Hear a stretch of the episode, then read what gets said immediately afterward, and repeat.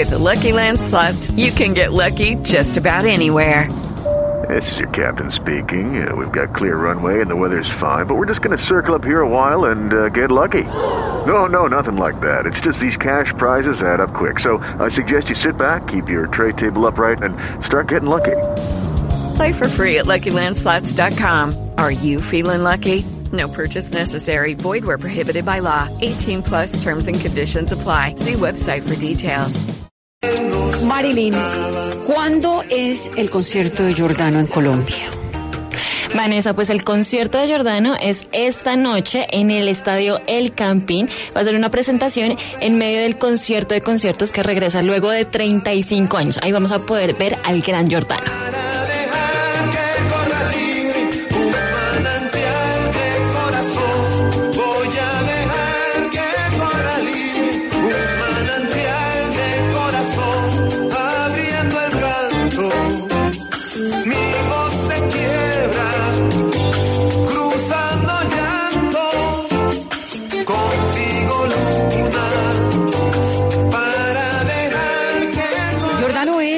Nuestro invitado a esta hora en 10 AM hoy por hoy de Caracol Radio, con esa música, con esas letras, con esas habladas al corazón, con esas conversaciones que ha tenido durante tantos años a través de la música con la gente.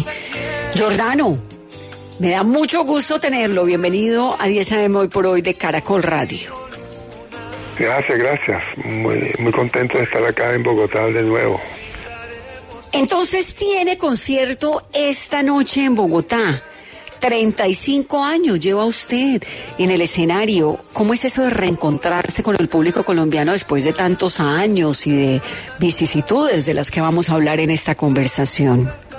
Bueno, para mí siempre estar acá eh, ha sido una, una, alegría porque siento que le debo mucho al público, a, Colombia y, al público, porque siempre han estado eh, pendientes, he sentido que le han tenido un gran aprecio a mi trabajo. En momentos difíciles fueron quizás los que primero hicieron aquí estoy, ¿no? A mí me encanta venir a, Colombia, ese es, el, el resumen. En Colombia, el concierto de conciertos fue un evento realmente muy importante. Hace 35 años fue uno de esos primeros eventos masivos que hubo en el país. Usted estuvo en esa primera versión. ¿Qué recuerdos tiene? Sí, claro, recuerdo el ambiente, ¿no? Y recuerdo, había muchos artistas, se prolongó hasta muy tarde en la, en la noche, era, yo tenía que tocar a las 11 y terminé tocando a las 3 de la mañana, yo venía después de José Feliciano y después, yo, o sea, no me quedé porque, porque ya era muy tarde y estaba cansado. Y después venía Miguel, Miguel Mateos y, lo escuché yéndome ya en el carro al hotel, ¿no?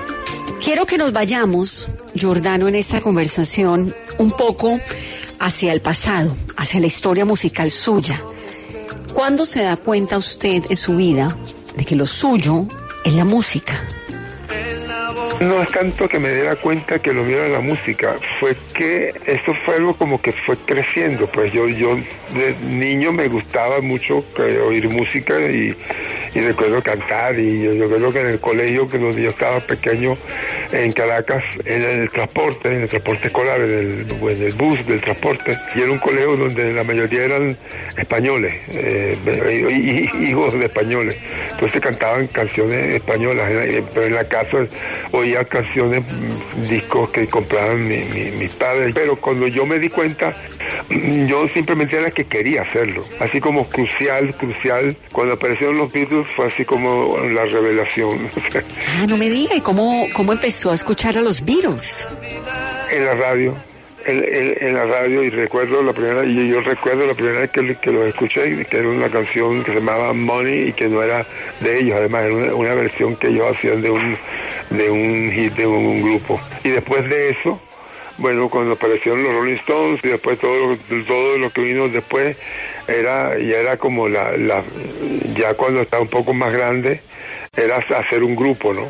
La idea era hacer un grupo como los Beatles. Y así fue que hice cuando, era adolescente. Y pero lo que sí me di cuenta en un momento dado, ya mayor, ya, ya más grande, cuando estaba en la universidad, que yo estudié arquitectura, que si quería hacer música en, en Venezuela y un país latinoamericano, pues tenía que enfocarlo desde otro punto y tenía que enfocarme en, lo que era mi influencia, que tuviera mi, mi, huella, pues mi huella, mi huella digital, mi ADN, ¿no? Entonces tenía que tomar toda mi influencia, la radio, la radio cuando de niño, las, las rancheras, la música, la música que era en español, la música colombiana que se escuchaba mucho en radio en, Venezuela, la música cubana, el rock and roll, el jazz, el, todo, lo que todo, todo eso estaba ahí y yo tenía que de alguna manera mostrar.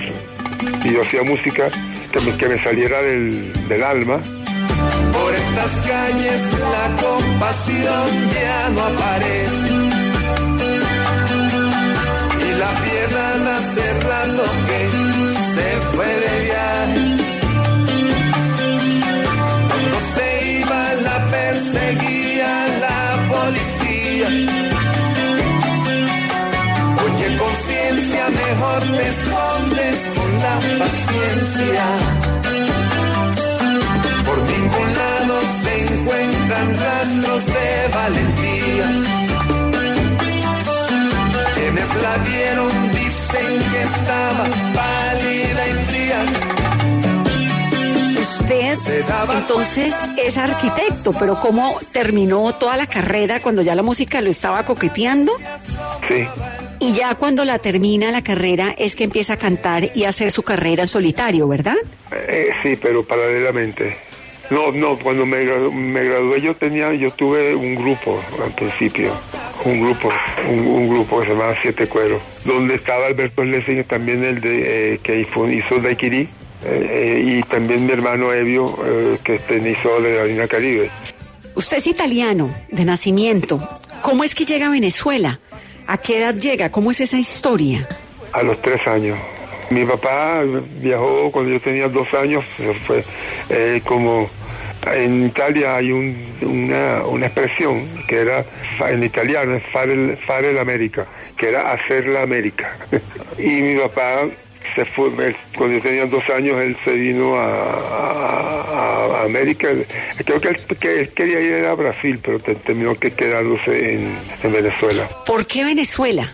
¿Qué tenía ese país que lo hacía atractivo?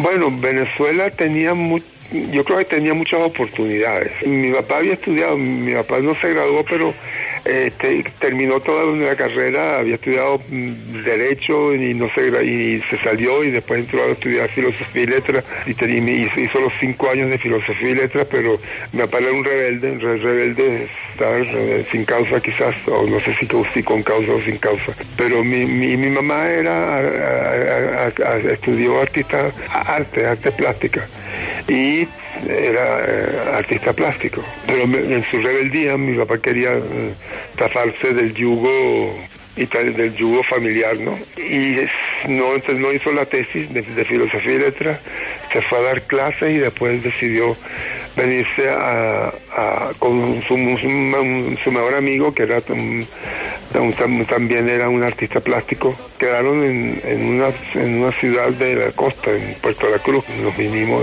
a, a Venezuela. Y bueno, sí, éramos muy, eh, muy, o sea, familia muy, primero vivimos en una pensión, después vivimos en una o sea, mi, mi, papá fue progresando en el trabajo, mi papá un trabajador incansable y, y terminó teniendo una, una, él teniendo una empresa, una empresa de publicidad, una de las tres empresas de, publicidad más importantes de, de Venezuela. ¿Y ha regresado? ¿Ha podido regresar a Venezuela? Bueno, yo en los últimos dos años he ido más, he ido, a menudo, he estado yendo más a menudo. Llevaba mucho tiempo que no iba, pero de los últimos dos años empecé a, empezó, empecé, a ir más, más, a menudo y he ido, he hecho conciertos, he hecho giras allá. ¿Y cómo llega aquí a Colombia su música? ¿Se acuerda de eso? Sí, Sí, sí, sé, sí me acuerdo. Cuando yo estaba grabando, estaba y estaba a punto de salir, eh, terminando el, álbum, pues yo, yo había grabado con el grupo este que le, que le hablé, un grupo que se llama Siete Cuerdos. Yo eh, se, acaba, se, se, acaba el grupo y empiezo a grabar, grabo un álbum que no pasó mucho porque era fue muy experimental después de eso, en el 83, empezó a trabajar en un, en un disco con con, con, con, con músicos de, un grupo que se había eh, disuelto que se llamaba Melao. Y cuando estamos grabando, va a Caracas eh, el binomio de oro y, eh, y, lo, y, los invitamos al, al, estudio. Y ellos escuchan el disco y se llevan una, una, una cinta con, con, con el disco y lo llevaron a, a Barranquilla. Y, y, ahí empezó a moverse, eh, empezó a, lo llevó, lo llevó, lo, lo, llevó a la radio y, lo, y empezó a sonar. Y por ahí empezó la, la entrada a Colombia.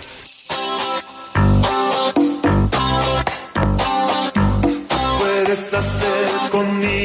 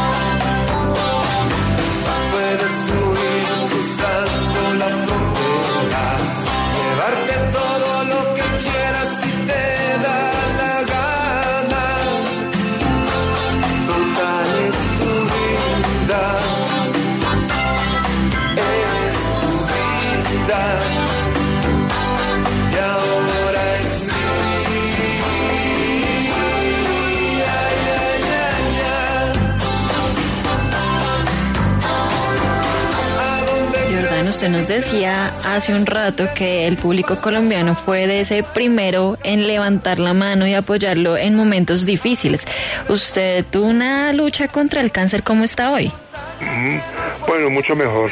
Este, yo, yo todavía, todavía este es un proceso, todo eso fue, esto ya han pasado casi ocho años eh, y es un proceso de recuperación muy, muy lento, ¿no? Del- porque es la adaptación de las células madres nuevas al cuerpo, ¿no? A la- al sistema uno, tiene y eso lle- lleva tiempo porque eh, ahí siempre hay la, es la adaptación de las células no tanto las células madres sino de las células que vienen con las células madres.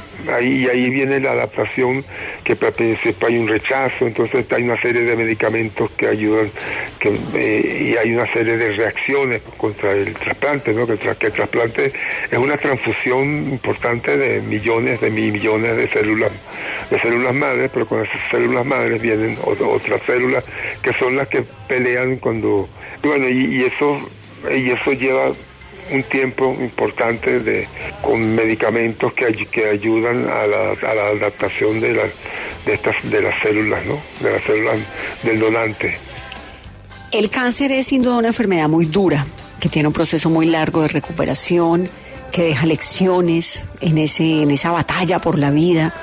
¿Qué lecciones le dejó a usted la supervivencia de una enfermedad de ese tamaño? Yo creo que todavía estoy aprendiendo de, eso, eso creo que no, no se deja de, de, de aprender, porque ah, de repente parece como si fuera un, hubiera sido un sueño, ¿no? Que, que pasó, ¿no? Porque digamos que to- todos los primeros los primeros años fueron, sobre todo el primer año, muy difícil y, y el segundo año también. Yo estuve en coma tres veces, punto de, de, de- de que me desconectaran. del- del- yo estaba conectado a, aparatos que me, que me daban, por los cuales me alimentaban y me daban medicamentos y cosas así, ¿no? Y también los eh, periodos difíciles donde eh, la pelea, la pelea desde las células, ¿no? Una de las cosas, bueno, es la conciencia de lo frágil que es la vida, ¿no? La- ¿Y fue muy difícil recuperarse, volver a retomar la vida que tenía antes de la enfermedad?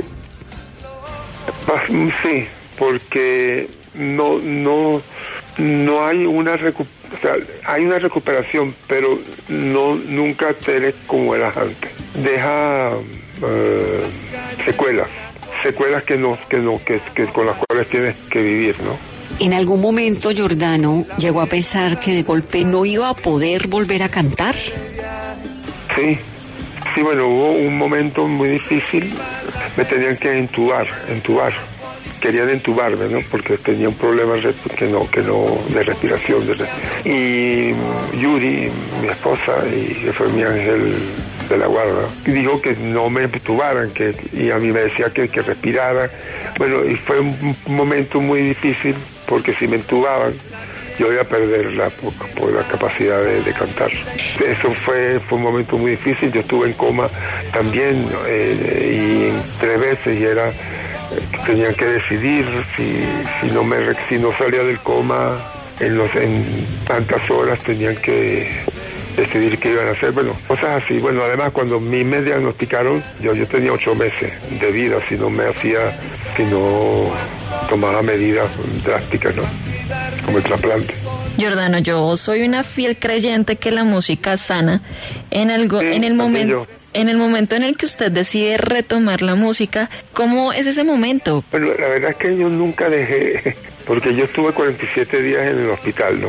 Cuando, cuando, cuando el trasplante. Y, en y yo tenía yo tenía mi, guitarra ahí con, conmigo. A veces, me costaba porque era a veces estaba muy muy estaba el periodo estaba muy débil.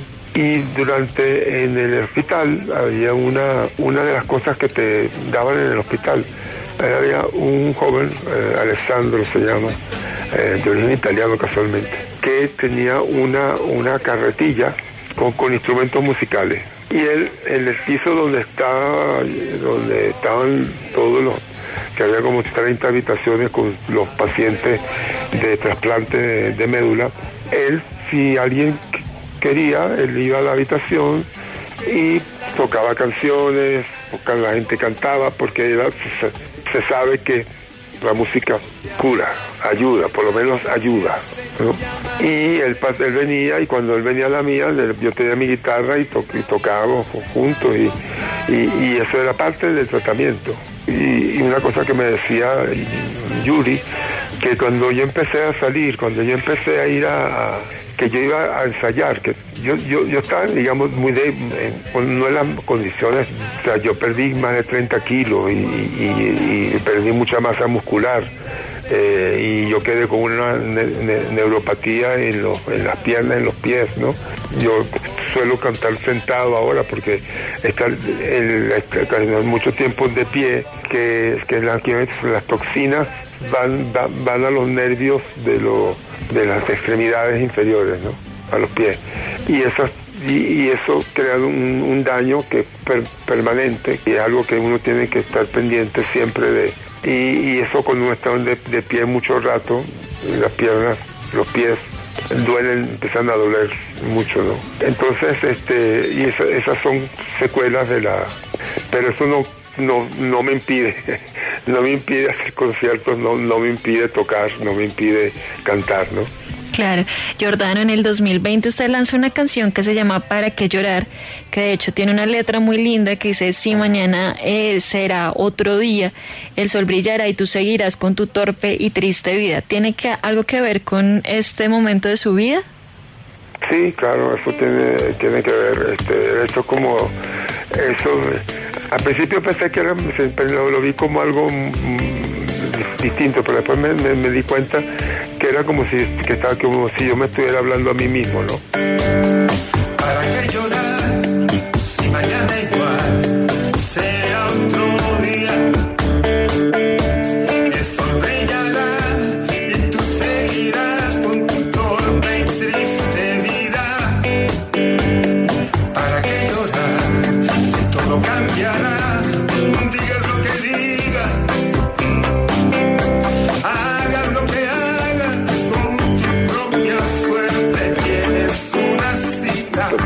canciones de ese álbum que yo hice, que salió durante la pandemia, este, tienen que ver como con, eso. Todas, casi todas las canciones eh, reflejan algo de lo que yo y yo no quise hacer un disco triste tampoco no porque la canción no es no es triste no pero me refiero a, lo que expresa. Cuando tú estás en una situación no tienes mucha tienes mucho tiempo para tienes y muchas cosas que meditar no y que pensar y que y que revisar de, la vida de, tu vida de tu tiempo de tus creencias de las personas que que, que están contigo, las personas que se quieren y las que no te quieren también. Y entonces, bueno, yo en ese álbum quise reflejar de una manera asertiva y con energía, porque es el, el, otro, periodo donde la energía era muy, muy, muy, muy baja, ¿no? Entonces, pero, la música siempre, cuando iba a un ensayo, cuando iba a grabar, cuando iba a hacer, siempre me decía Judy que yo que regresaba y que parecía otro. Cada, vez que iba a un ensayo, a una grabación, me iba de una manera y regresaba como renovado. ¿Para qué